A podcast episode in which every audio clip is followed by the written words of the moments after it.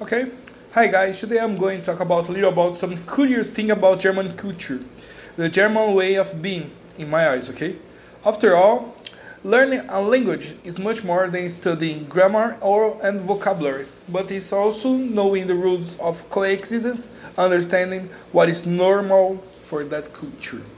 Okay, my name is Solomon von Herkelstein, and I'm uh, I will try to speak about uh, German coexistence. Okay, always keep an eye on cultural difference in the way of acting or speaking to avoid future monkeys. Let's go to what matters. I made a list of 10 small cultural differences that I found interesting. Okay, first one Germans have a reputation for being cold or distant, but in reality, this is not quite the case. Germans have a linguistic way of indicating the level of intimacy we have, uh, we have with our interlocutor. Uh, the Portuguese and the French also do this. The the for family and friends, the Sie for people you don't know or work with. In Germany, there is a kind of ritual where the person authorizes you to call du, that's meaning you. Usually, either the person authorizes you or one of the two asks if he can call you du.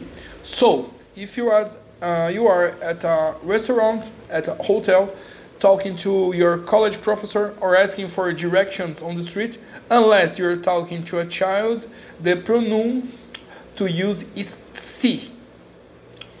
Two, Germans hate it when you sniff.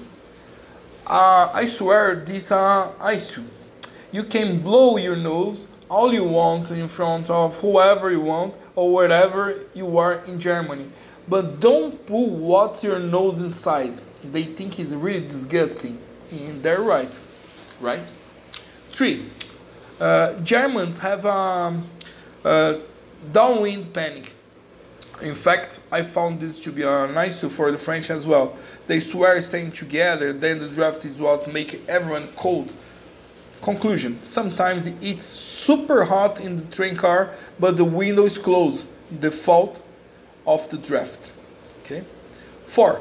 Germans tend to be very straightforward and have no problem speaking their minds. I think this point is one of the most incredible things there is. Working with the Germans is usually much easier because they don't waste time trying to hide what's bothering them. They literally put the bother to work. It's not a question of ego. They, uh, the interest is to make it work. You understand? So, if something is good, they tell you. Something isn't, they tell you too. Uh, and everyone can have a, a beer afterwards. No hard feelings, okay? Brazilians often find this direct way a bit strange, but it's worth giving it a chance. It's effective than only. Uh, five, making an appointment with a Germans like making a contract. They take their word very seriously. Uh, you can say, "Well, see you that next week," without it being true. Another, uh, another point that it's think uh, that I think it's beautiful. Okay, six. Germans are the most amazing beings with chi- uh, children. Okay, he's a personal opinion, uh, but I love the way Germans interact with young children, younger children. How the extra toys in public pa- place in Germans are prepared so that the child can venture out and discover new words, uh, gain autonomy and be in security, all at the same time. Museums in Germany are real playgrounds for children. That's cool. Seven. The Germans do everything at home and abroad. There is no such thing as someone filling the tank of your, uh, for you at the gas station, stopping your car, or assembling the furniture in the house. Each one is responsible for their own things. 8. Speaking of assembly things, the Germans have a verb for doing manual activities, building, etc. The basteln.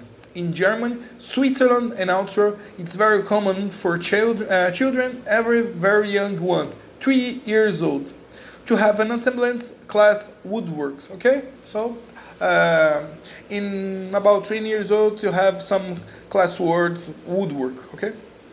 Nine. Using bitte is necessary necessary in German.